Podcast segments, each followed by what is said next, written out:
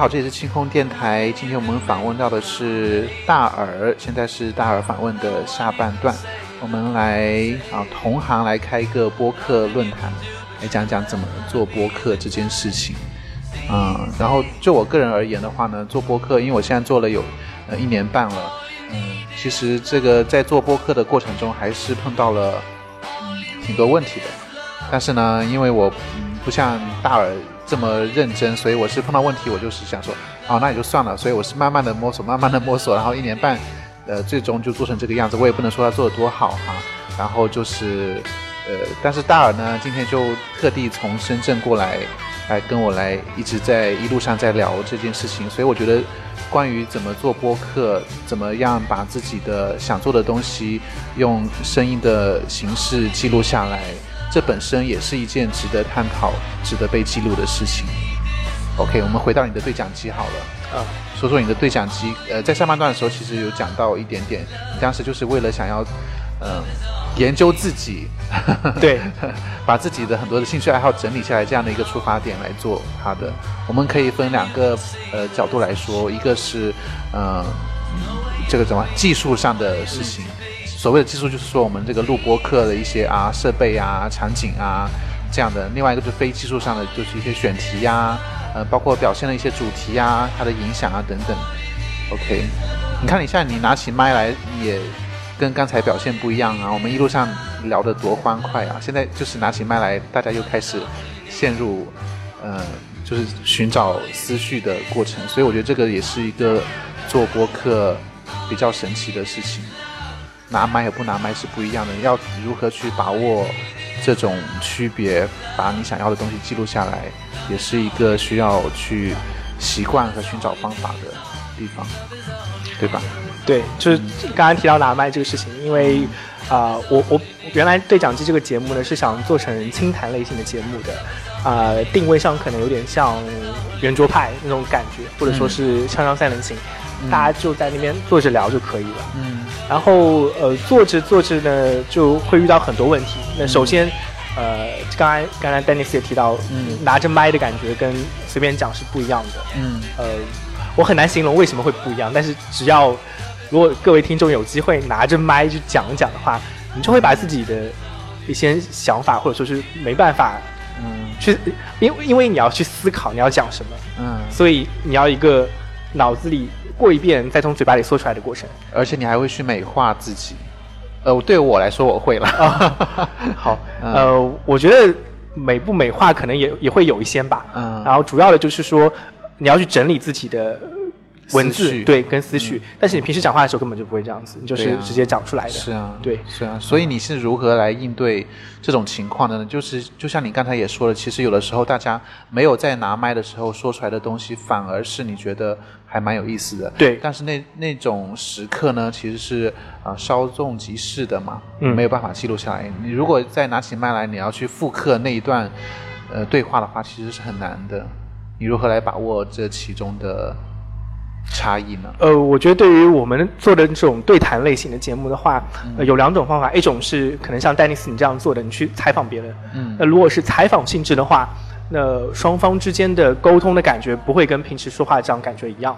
嗯我就有时间去整理我的思路，在你问问题的时候，我有时间整理我的思路。嗯我不会去想着对你的观点我进行什么样的反驳，或者说是对析对应啊分析，呃，感觉是很不一样的。另外一个，我自己也是因为刚做了五期嘛，每一期其实都都有一种调整的感觉，就是说怎么把平时讲话的风格跟思路放到播客里，把那个感觉给呈现出来。嗯呃，我举个很简单的例子，比如说我们平时在讲话的时候会给对方有一种应和的，比如说你在讲一句话的时候，我说嗯嗯嗯对这样子，对呀、但其实这个语气词对于听众来说是非常不好的。我我我其实原来这次来想专门问一下丹尼斯怎么处理这个问题的。那我一直都在嗯啊，其实还好，你在听节目的时候不会有那么明显的感觉，但是我我知道我自己一直在嗯呢、但是好像听不，我有些时候听不到哎，或者说你那我就不知道你的频率还是比较少的。像我平时跟别人讲话的时候会经常嗯嗯嗯，因为嗯的话，对于如果双方在讲话的话，是给对方很好的一个反应，说你在听他讲话。嗯但在播客里面的话，这种环节一定要尽量减少，因为其实非常影响听众的感觉。哦 OK，所以我有的时候我在摁的时候，我就会把麦拿走。嗯 不用那么刻意了。我自己在做前面三期做完之后，嗯呃，因为我是给一些朋友听的，我那些朋友就会跟我讲，好像你们摁的太多了，或者是某些人摁的太多了。我在做第五期的时候，就专门在全程在克制自己不要去摁，那你会觉得对那个交流有影响吗？用眼神交流给他，就是就是用眼神给他，嗯，对，然后点头，嗯，让对方知道你在听他讲话。明白。所以这这对于我们做播客来说，呃，如果你是每期都在做一些陌生人播客、陌生人对谈的话，会遇到这种问题。但是，呃所以你要一方面提高自己的能力跟熟悉程度嘛，另外一方面就是说，如果有一个长期的合作伙伴，那双方知道这些东西是要避免的话呢，也可以尽量避免好。一开始做播客不知道，开始做起来之后，发现很多细节上的点你是需要很多打磨的。对它跟那个日常的对话还是不一样的。对，就即使你是想要去说啊，我我也没有想要把它做成一个多。呃，不一样的，我只是想要记录记录这个日常对话，但是你你你想要做这个尝试本身背后还是有很多可掂量的尺度问题。这一点呢，我自己的看法，因为呃，我在做播客的时候，每一期都有都是有个小目标，就是给他定一下这期我可能要讲什么内容？呃，不是讲什么内容，就解决什么样的问题。比如说第一期我是要开始，那第二期我是要试尝试一下写脚本，就是在脚本基础上去谈东西。第三期我是要试验一下我的外接的麦克风。那第四期呢，我是要试验一下无主题的谈话。那第五期呢，我是要试验一下，呃，可能这个东西我是有完整的一个规划的。所以每期就是因为我前期实验性质的嘛，每一期不要野心太大，单解决一个小问题这样子感觉。然后我再发现，其实最大的一个问题就是到底写不写脚本这个事情。因为很多节目我知道他们是写脚本的，呃，举个例子，呃，《锵锵三人行》跟圆桌派，他们大致上会有一个影子或者脚本在谈什么东西。窦文涛在他脑子里非常清楚，他要让嘉宾去讲什么，他控制的非常好。那他们会和嘉宾事先对稿吗？我觉得一定是有的，有一部分是一定是有的。而且窦文涛，呃，如果你长期听圆桌派的话，你会发现窦文涛有一些小技巧。这些小技巧是就是带入观众的视角去提一些问题，就比如说他会说：“哎，我其实有些时候会有一些很庸俗的想法，怎么怎么怎么样。”但其实那个肯定是设计过的。呃，我原来对于窦文涛的认识就觉得他是个天生的讲话的，呃，讲话的人，他非常有天赋去做谈话类的节目。但后面我对窦文涛了解更深一点之后，发现他其实每次在做这些节目的时候，耗费了大量精力去做创作。你很难想象一个对谈类节目要去做创作，但他确实在做创作这件事情。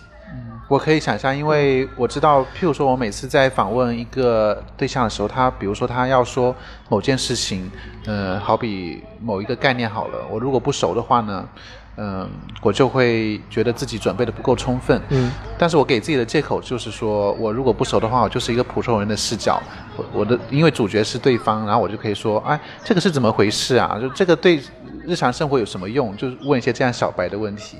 这就我我对的事情我是两种思路，第一种就是如果你要做成专业访谈，就是要像窦文涛那样，就是真正的所谓的言之有物的话呢，那你当然是需要和嘉宾在同一个知识储备线上面，而且你还要去引导他去找一些角度。呃，如果你很犯懒呢，就像我像我这种大多数的时候哈，很犯懒，像我一样的话，我就会。呃，大概看一看，然后把自己摆在一个普通人的角度，然后做一个所谓的科普性质的东西。我觉得这是两个方向。嗯，我我回头回头说窦文涛，窦文涛，我觉得他能做到一种见招跟拆招，哦啊，还还能做引导。，OK，就是呃，我我一开始也在也在想，我我谈这个话题的时候，我到底对于那个话题要做多少了解？比如说我在第二期做关于那个毛茸茸这个主题的时候，哎就是我们叫 furry 这个主题的时候对，我做了很多的调研，就像写一篇论文一样，看了很多背景资料。那个内容很丰富啊，我听过。但其实那篇内容我收到了很多反馈是不好的，因为它太像于文化输出了。然后你做文化输出会就内容输出，你做内容输出会有个问题，你的听众是谁？如果是他对这个问题很了解的话，那其实我输出的内容是非常没有东西的，它只是科普性质的。但是对于没有人没有了解过的人，哎，觉得好像你有点东西，又太深了，是又太深了，所以那个度啊，怎么来把握，怎么去迎合你听众的口味是很难的一件事情。但是这话说回来，又回到你做这个节目的目的喽。嗯如果你只是说想要记录自己的一些想法，嗯，你也不是那么在乎受众的话，你就按自己的能做成什么样子就做成什么样子就好了。但是如果你在乎你的受众的话，那你就要想一想，我是给小白听的，还是给那个资深玩家听的？啊，我对于这个问题的解答就是我我还在探索阶段阶段，其实我也没有定位到我的听众是谁。我的想法是你做几期之后，看看有些反馈之后，你才知道你听众想要什么样的东西。嗯，所以还在摸索阶段了。但另外一方面，呃，我自己过去工作还有生活的经历，给我的带教教育我的一课就是说，如果你真的想把你的想法传递给别人的话，这个想法本身一定要很多的修饰，或者说是一定要装饰。内容它一定要有美美的地方在，还有提炼，对，要要有提炼的，而且你你你就比如说同样一个想法，你把它做成视频、做成播客、做成演讲，嗯，给观众带来的感触是完全不一样。他们能带拔印多少观点，get 到多少观点，或者接收多少观点，很大程度上取决于你的展现形式。就说这个不只是一个内容的问题，还有把这个内容展示出来的方法问题。对，同样一句话，呃，我告诉你，你要好好吃饭哦。我要好好吃饭哦，换一个人跟你讲会不一样，对不对？那我告诉你，你要好好吃什么东西，它对你有什么样的好处，那又会感觉不一样。所以就是呃文案啊，还有内容格式啊，还有它的各种进入式体验啊，我我我我会觉得，就如果你真的想把它传传递好的话，那你一定要考虑这些问题了。和你对比起来，我好惭愧，我没有认真的去想这些事情呢。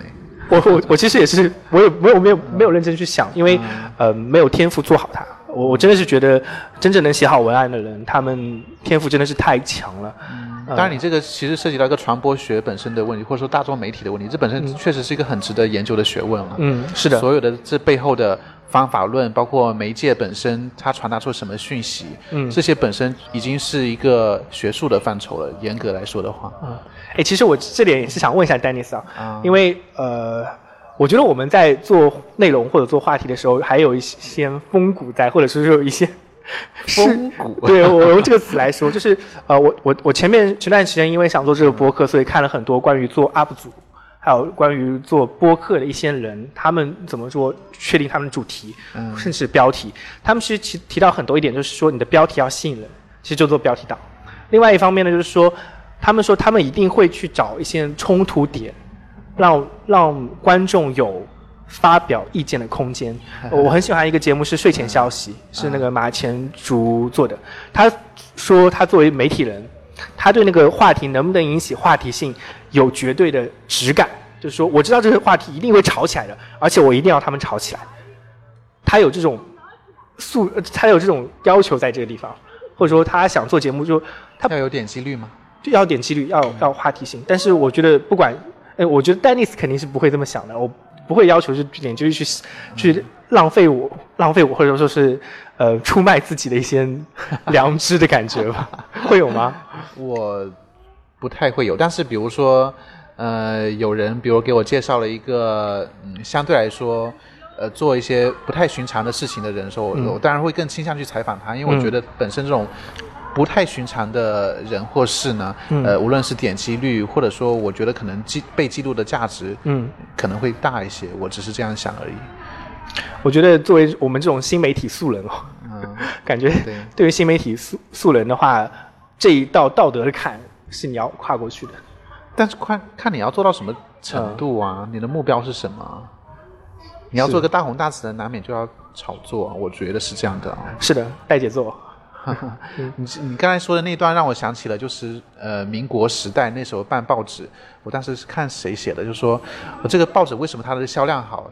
呃，他他说给了一个很简单的一个招数，比如说他开了一个养生的一个呃栏目好了，他说今天这一期说哦呃吃韭菜是好的，然后第二期就说吃韭菜真的好吗？然后下期说吃韭菜好像是好又好像不好，然后就是一期卖一个观点，另外一期又卖另一个观点，然后然后就吵起来了，然后那个民众就会看啊到底好不好，到底好不好，就会跟就会跟着。是的，其实我有些时候也会就是想这个问题，就是我们现在其实经历的媒体啊，不管是新媒体还是旧的媒体，嗯，都在极端或者说越来越极端的去展现这种观点之间的冲突，但它其实不不不利于我们去看到更真实、更客观的世界。但是大家都在这么做，因为这个是一个眼球经济啊，或者说耳朵经济，或者说注意力经济好了，它需要吸引到你的注意力，它必然是有冲突，嗯，呃，有有对碰，更多人来看。所以这里这是我们很矛盾的。我们这种良心媒体可能就没有人看，无人问津的状态。因为我是访谈，我还好，我基本上也不会和来宾吵起来。但你是做这种内容哈，我觉得你可能会比我更面临到这个问题，因为你在选取某个话题的时候，如果比如说你在选取嘉宾跟你对谈的时候，他是跟你是在同样的方向，然后他是跟你在不同的方向，还是说你刻意的把你们的一些矛盾放大？还是怎么样？你这个如何去选取平衡呢？我其实目前还没遇到这种问题，因为我的前面几期内容哦，主要都不会有这种巨大的呃对立面啊，对立面。它只是一个输出而已，就是展现它的面貌，并不是说有呃观点的对碰会少一些。但是我接触下来几个做播客的朋友，他们。正在尝试做播客，或者已经做了好好几十期播客的朋友，他们都有提到说，呃，在播客录制的时候，一定要有一个角色的分工，你站 A 观点，我站 B 观点，那全程我们可能就在 A、B 观点的角度上去做一个对立，这样子才才会有火花碰撞出来。明白，对，嗯，我我觉得这个倒是和什么道德良心也不违背了，就是看你做的度如何。哎，是的，是的，这个这个这一点上，因为它跟内容的。呃，是是节目的形式嘛？那跟内容相关性其实并不小。对，OK，还有什么关于做播客的事情可以分享？比如说，我们可以说一说技术方面的事情，就是怎么录啊，然后在哪录啊，什么设备啊，然后，呃，还有一些其他什么，比如说怎么用软件呐之类的，怎么剪辑啊？这个你来教教我，或者教教。听众朋友们，Dennis 应该不用教，没有没有。那我我我这边就稍微分享一下吧，就是我也是刚入门，然后我入门之后呢，就在知乎上还有谷歌还有各方面渠道去看了很多资料，说怎么录制这个播客。但其实录播客是个非常简单的事情。我原来开始录播客的原因也是因为它相当于你写公众号，还有你做 UP 主去发视频做 Vlog，门槛要低，门槛是最低的，你找一台手机就可以了，甚至。现在的录音设备来说的话，你找手机就可以了，你甚至都不用外接麦克风。你在设备方面，你唯一需要录制播客提供的设备只有两样东西，一个是你的手机，你的手机里有语音备忘录就可以了。第二样东西呢，就是一个安静的环境，可以让你的声音能够被录进去，然后不要有太嘈杂的声音就可以了。呃，我其实看到很多。做播客的一些技术性的视频，他会讲一些降噪的技术，或者说你要你要一个比较牛逼的录音设备。但其实后面他们很多人的反馈就是说，如果你做播客，其实一个安静的办公室或者说一个室内空间，比几万块钱的降噪设备更有用一些。啊，我都从来没有去看过你这些东西。对，所以在设备方面，它其实是个门槛非常非常低。是做播客其实门槛蛮低。对，呃，还有。第二点就是关于剪辑的话，剪辑也非常简单。现在有很多的呃 A P P，比如说喜马拉雅，还有荔枝，像 Dennis 一直用荔枝来录的，它本身就已经跟抖音一样有成套化的东西给你方案给你了。那你按照它的流程来做，就基本上不会有太大问题的。那如果你真的想自己在音频上面再增加一些色彩的话，比如像你想录。剪一段自己喜欢的音乐进去，或者说音效进去的话，呃，市面上都有非常多的免费的软件，比如像如果你是 Mac 的话，Mac 自己的 GarageBand 就可以做到，iMovie 也可以做到，然后还有一些网上甚至是网上在线的一些网站，可以直接去音音频剪辑，像格式工厂也可以，所以软件的它的入门门槛也非常的低。嗯，对，呃，我自己觉得可能对于录播课来说，最大的。难度是在于你自己在讲话语言输出方面，你要给自己的一些升级吧。我我说的升级，要把你自己的语言输出变成一个播客的语言输出。你要变成一个主播，那你在平时讲话的时候，跟你实际录播客的时候，就要有很多改变。对你来说有什么改变？有一些改变，就是我刚才提到关于 N 跟 R 的问题，就是我在跟别人谈话的时候，为了给对方一个比较正面的反馈。我是会主动去说嗯啊这样子，但实际上在播客听众的耳朵里，这是一个非常不好的语气助词，会影响他他们听播客的体验。所以你作为主持人，你一定要尽量克制自己嗯跟啊，这跟你原来的习惯是有很大的冲突的。另外，你自己在表达观点的时候，要减少嗯跟啊，我其实前面就发现了我我自己在说一些观点的时候，很多嗯跟啊。所以我在后面刚才五分钟的时候，其实我在控制自己去减少，用停顿来代替 n 跟 r，嗯，来提高用户的体验。因为很多其实他们做的比较好的播客，他们会把 n 跟 r 去剪掉，就他在二期录制的时候会把这些语气助词全部剪掉。那如果你想看一个小时，你要去找到所有这些点去把它剪掉，是很费事儿。很费事儿的。嗯，对。所以如果你为了减少后期制作的难度跟时间的话，那你只能在前期你在语言输出上做一些调整。嗯，OK，这是技术的部分，我们再来说一说内容的部分好了。你刚才也说了，你做了五期，选取了这样的内容那样的内容，嗯包括未来你还会做七七八八的内容，你自己有没有什么规划？我其实我自己在做规划的时候，我大概会提前一段时间就把我想要讲的主题去先列好，然后去想这些主题我能找谁来讲，去约那些嘉宾的时间。但实际上一直都没有很好的开始，因为呃我自己卡在两个点上面。第一个就是，虽然我觉得这个节目好像是要表达我的一些观点，表达我自己个人的一些东西，但是我还是多多少少要考虑一下观众是想要什么样的东西的，所以在这点上我陷入了很大的纠结。另外一方面是在于，呃，你在去确定主题的时候，是否要根据这个主题去围绕着它去讲一些东西。我前面几期可能录的就非常的跑火车，想到什么讲什么了。然后我的一些听众，我的朋友啊，给我的反馈就说你们飘的太太厉害了。那我就在想，到底要不要去规定我们讲什么东西呢？要不要写台本呢？要不要去写一个流程化的内容呢？但这个又跟清谈本身的定位是有冲突的。那你怎么在这两者方面找到一个平衡，是非常困难的。所以我在这两点上，目前来说都没有一个很好的答案。我觉得可能只能靠熟能生巧，多做来实现吧。那你听的其他的节目有没有给到你一些启示呢？呃，有是有些启示的，但是这些启示非常的对于我们这种对于我这种啊刚开始做人来说非常的悲观啊、一方面就是第一条时间上的两个人有很好的默契。我我再拿回《锵锵三人行》跟圆桌派来举例子，锵锵他有些节有几期节目做的非常好，或者说很多时候是因为他们是固定人员在做。尤其是他有一个铁三角或者铁四角，就是窦文涛加梁文道加那个呃老马，我忘叫叫什么名字。我最喜欢那个，但是我忘了他的名字了。呃，他们几个人在做一起的时候，就很多火花蹦出来，互相间调侃，就会非非常吸引人。但是有些时候，突然进来一个新的那个呃不太熟悉他们环境的人来说，他可能展现的那种互相之间交错的感觉就非常不好。所以你要培养固定的班底吗？呃，要有这种默契产生吗？其实还是比较大的一个难题吧，我觉得。嗯而且这也是一个很花时间的事情。对的，所以说我接下来也想问说，就是其实你也你主业也不是做这个的嘛，嗯然后你会觉得这件事情对你来说是一个负担吗？然后你会觉得他花的时间成本很大吗？时间成本其实对我来说最大的部分是去找人去跟他们面对面访谈的时候，因为我前面说的，其实像我们做这种播客，它后期的时间并不多。我们丹尼斯跟我应该都是 one take，我们录一条就直接出来了。对我是 one，我一直都是 one take。对，录一条直接出来的，所以我们后期成本不大的。呃我自己的主要成本是我要去约对方的时间，然后去找到他，去跟他录这期节目。是然后另外很多我的嘉宾他们都不在深圳，我在深圳哦。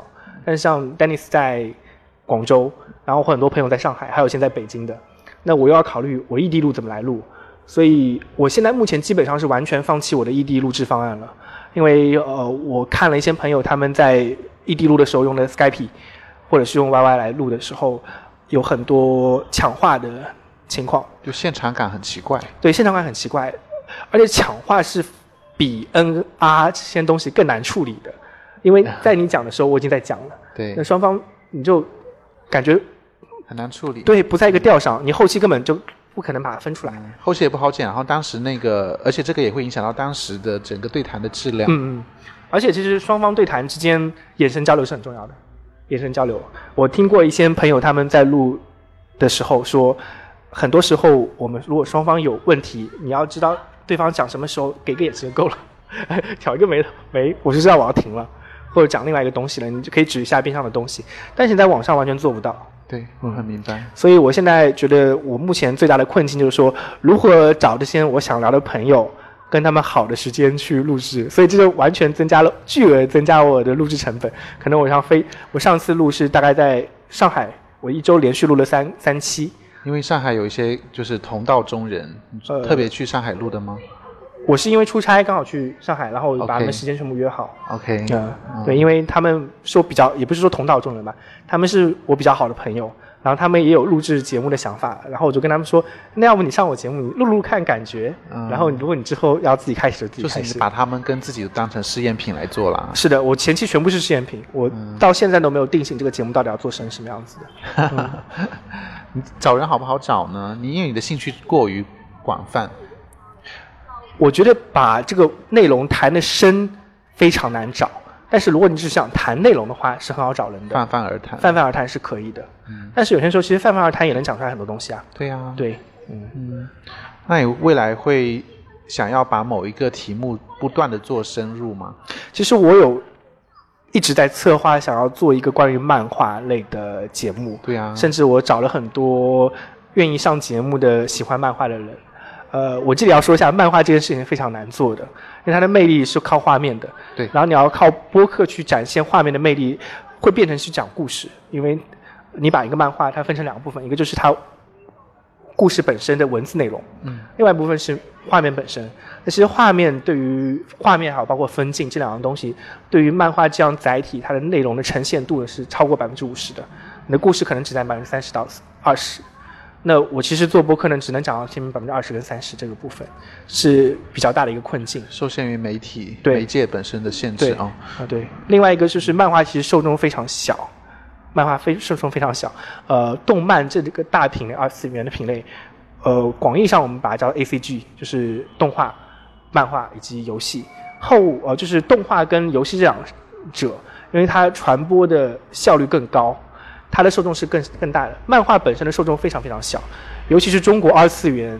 我其实我想做漫画的原因，是因为我觉得漫画有很多载很多内容啊，不单单是日本的漫画，还有中国以前的连环画，还有欧洲漫画。现在中中国人或者说我们这个环境下，对于漫画这个名称想到的东西，更多的是日本的少年漫画，定精确定位到日本的少年漫画，以及美漫，就是 DC 跟 Marvel 这两家公司的超级英雄漫画。但其实它的宽，它的内容其实很宽泛，有欧洲的那些很艺术的漫画，还有日本很多的青年漫画。这两者承载的内容的深度跟广度会更大。我其实更多想聊这些漫画，但这两者的内容的听众非常少，所以我在这点上也非常纠结。嗯，所以你做漫画整个的脉络就是说，你想要讲一些可能主流范围以外的漫画的系列，对，是这样吗？我我其实可以推荐一个，他有讲的，就是我唯一找到一个专门讲这个叫陶朗哥，他在看理想上有一个付费的，就专门介绍了呃现在目前后浪在出的一些欧洲漫画，他讲了很多很多本，还有一些没有出版他也讲了，然后包括呃有一些漫画小站，但是那些的受众都非常非常小，他们有写公众号，但是公众号的阅读量三位数。不到四位数，就这是一个非常非常小众冷门的领域了。嗯关于这个做播客这件事情，你能够想到的一个呃，希望自己得到了一个很好的结果或者反馈是是怎样的呢？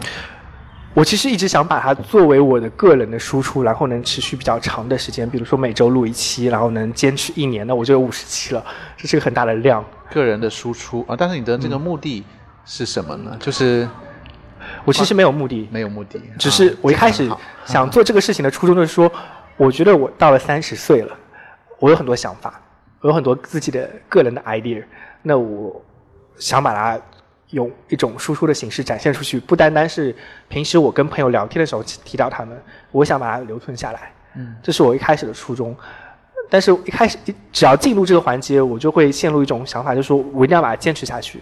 但是我又知道这个事情坚持不下去的。好，对，呃，我周围有太多太多的前辈，他们做这个节目，做播客这个节目，因为没有很好的反馈，他不能跟你 UP 主做 UP 主一样，他有很多观众给你持续的告诉你你做的好不好，我坚持听你听你的节目。很多时候，我们的观众不会告诉我们我们在坚持听你的东西的。我明白。对，所以你如果你体会不到观众的支持之后，只是你一个人默默在那儿做以后，很多人大概坚持了一段时间之后，就因为其他事情的介入就中断了。我我自己很清晰的能感觉到我会中断，然后我就是因为那种怎么这么清醒啊？因为实在太多人了，而且 嗯我们又是做很小众的东西，你没有观众啊，那那最后最后停不停你就得不到支持啊。我觉得像丹尼斯，我我我我一直在后面支持你说要把你这期节目做下去，但是我是因为周末太无聊了，想找人聊天。嗯，我真是觉得好像没有支持就很难做下去。对，其实像我做电台呢，哎，我该怎么说呢？其实有的时候确实，因为有的人还是会说啊，你做的挺好的，那嗯有那么一两句就足够让我再做一两期，对，这种感觉，这种理解你。鼓励是很重要的。嗯嗯嗯。那你比如说现在在这边打个广告好了，嗯大家如何来找到你呢？然后或者说你有什么你觉得可以广撒网的这个话题？当然你都找得到人了，你可以跟嗯大家说一说，让大家如果感兴趣的话，一个是来听，另外一个是说不定也可以跟你一起来探讨。其实我最近还在想这个问题。我我虽然找了一些朋友去听我节目啊，他们有些时候会给我正面的反馈，告诉我你的节目还挺有趣的。但我本身我对我节目非常的不满意。嗯呃，大家可以在喜马拉雅上去搜“对讲机对讲机三个字，三个字，那个最后一个机呢，是就是那个前面我说的 chicky chicken 的那个鸡。对，啊、但我觉得这个节目完全不行。我作为听众，我不喜欢我的节目，我甚至都不会第二遍去听它，所以你喜欢听自己的声音吗？一般般，不太喜欢。嗯，我觉得等我慢慢真的做出来一个好节目，我会告诉大家我在做这节目，但目前还没到那个时候。现在前期完全是试验性质的，啊、要做一个长期规划，我需要大量的时间投进去才可以。嗯 OK，好，今天很感谢我们的大耳过来同行交流，我们就是往自己脸上贴金，就叫做播客素人高峰论坛。我很喜欢这个节目，很喜欢这个题目，高峰论坛。嗯，对呀、想象现在好多做播客的这个同行在这个草坪这边听我们两个对谈。嗯，就我而言，做博客是很快乐的一件事情。虽然说其中也有一些啊、呃技术和非技术上的烦恼，但对我个人来说的话，嗯、是一个很好的体验。嗯，所以我其实也推荐，就是在听这个节目的听众，如果你有兴趣、有想法的话，拿起你的手机就直接就可以录，门槛真的是很低的。但是今天跟我们大耳聊了这么久啊，听众朋友可以感受到，如果想把它做得好呢，嗯，是要花心思的。然后做得好不好的这个标准呢，有的时候也嗯也很难定，有的是有的时候是别人的标准，有的时候你自己的标准，然后你的自己的目的不一样，这件事情本身嗯是很丰富多彩的，但是也是很值得尝试的，对不对？对，我觉得丰富多彩，值得尝试。而且，我觉得就是呃，任何事情你去实践，就一定会有收获。我也是从录节目开始，就真的跟丹尼斯一样，有很多很多收获，就学会了很多东西，而且是逼迫自己去学的。就是你学会屠龙之术，不去屠龙，那你东西就很快会忘记掉了。嗯特别是像你这样一个非常精彩、非常有内容的人，你把它输出成内容，然后分享给别人，是很有必要也很有意义的啊！恭维你一下。真的是恭维啊！我觉得自己一点都没有内容，很多时候就是啊、呃越做越觉得自己没有内容，真的是因为很会很快就会枯竭。我过去我过去三十年来，可能就攒了那么一百条金句，在做两期节目之后说完了，第三期就没什么好讲了，这种感觉。哎呀，其实我这个非我非常理解你啊、就比如说我现在做访谈，我因为我的主要的对象是对方，那每个人的生命经验是不一样的，那我每一期都可以不一样。但是比如说你让我抓着一个人连录一百期，你让他说什么，我真的不知道他要说什么。那比如说你现在你做的并不是一个以以呃不同人为主的，你你是以不同的内容为主的。我想，即使你兴趣再广泛，呃，总有一天会呃用完。这个你会不会担心？很担心。呃，我本身在写有有做一些那个演讲类的活动，就是我我去一些演讲俱乐部准备演讲。演讲啊，呃，每次最担心的事情就是写稿，你要写什么样的稿子，然后呢，内容是怎么来做的？呃，我我原来是个很还蛮不知天高地厚的，我觉得好像讲话嘛，讲话是件很简单的事情哦。我平时就是对着空气，我能讲很久。但实际上，你不管是做播客的演讲、播客的内容，还是做演讲内容，因为不同的内容形式，它的文案的展现方式会很不一样，然后就非常花脑子。我我我我上一个经历啊，就是我做年会主持人的时候，我们大概是两个小时的年会，我们写的那个年会稿只有一千七百个字，你平时照着念，按照两百字每分钟，你八分钟讲完了。我们写那个稿子一千八百个字的稿子，写了六个小时，三个人在那写，你要逐字逐句的去推敲、去修改，这么认真啊？因为是给大领导哦，展示的嘛，所以很多内容哇太花时间。我当时我从来没加班 加到十二点过，唯一一次就是改那个稿子啊。然后你做我自己做演讲经验也是这样子的。就是每个节点，我我以前做演讲，我从来不会去写逐字稿，甚至那个逐字稿到精细到什么程度，就是说每个稿每每一句话你要做什么样的动作，你是要在那个逐字稿上写上去的。我以前从来不知道要做到那么精细啊，但实际上如果你做演讲，你要开始打比赛了，然后到这种程度的话，你就一定要做到这种程度，而且那个呃表演的夸张程度的把握是怎么来把握的，完全是设计好的。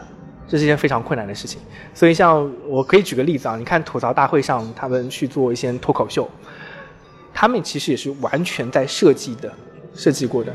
你你不做设计，你感觉好像那个事情很很自然，你没有深入其中。但是你只要一开始尝试去做了之后，你就会知道那里面有多难。嗯，那这个可以打比方到播客上面吗？如果你把一个播客把它精确设计到很多的语气。呃，主题段落，呃，包括你和来宾的一个来往的节奏，你觉得这样的一期节目会是很好的吗？我还是会把那个最高标准拿出来说，就是圆桌派，我一定觉得它是精心设计安排过的。对。但是就是设计安排到你看不出来是设计安排过为止。嗯。这就是设计的最高境界啊。对，设计的最高境界。嗯。嗯，回到你刚才说的那个担心自己的内容会枯竭的问题，嗯，我想，因为你本身你也是一个处在一个记记录自己的一个目的嘛，嗯，那我想，即使你现在三十岁，呃，做一段时间可能枯竭了，那等到你四十岁，你又可以来做一一段时间，可我我想象过去可能这样也挺好的，你觉得呢？我觉得可能持续会更好一点，如果你断开了。你重新把这东西捡起来，就会不太一样了。就像我想问一下 Dennis 啊，前两期我我有听你节目啊，跟 K 叔那个跑步还有瑜伽，啊对啊，就断了，就断了。你就断了，就很难再捡起来啊。啊，所以还是要坚持啊。啊，是啊，我知道，我是说，因为你刚才不是说你担心自己的那个就是内容用完嘛，我只是在。给你一个建议，我因为我说那个人生的阅历啊，内容它是会累加的。你累你累加到累加到一定的量的时候，你就可以拿出来分享。但是我觉得这个事情我是这么来看的啊，你得逼自己啊。那是你出不来，你也得逼自己啊。你就逼自己周更，然后你就逼自己去想东西。OK，这样子你才会成长啊。OK，你不逼自己把这东西丢一边，那你在这个事情上就半途而废了。我本身是有太多半途而废的事情在我身上发生。这件事情就不会，对不对？我希望它不会吧，我只是希望它不会，因为我对我这个人的某些特质还是有很清楚的了解的。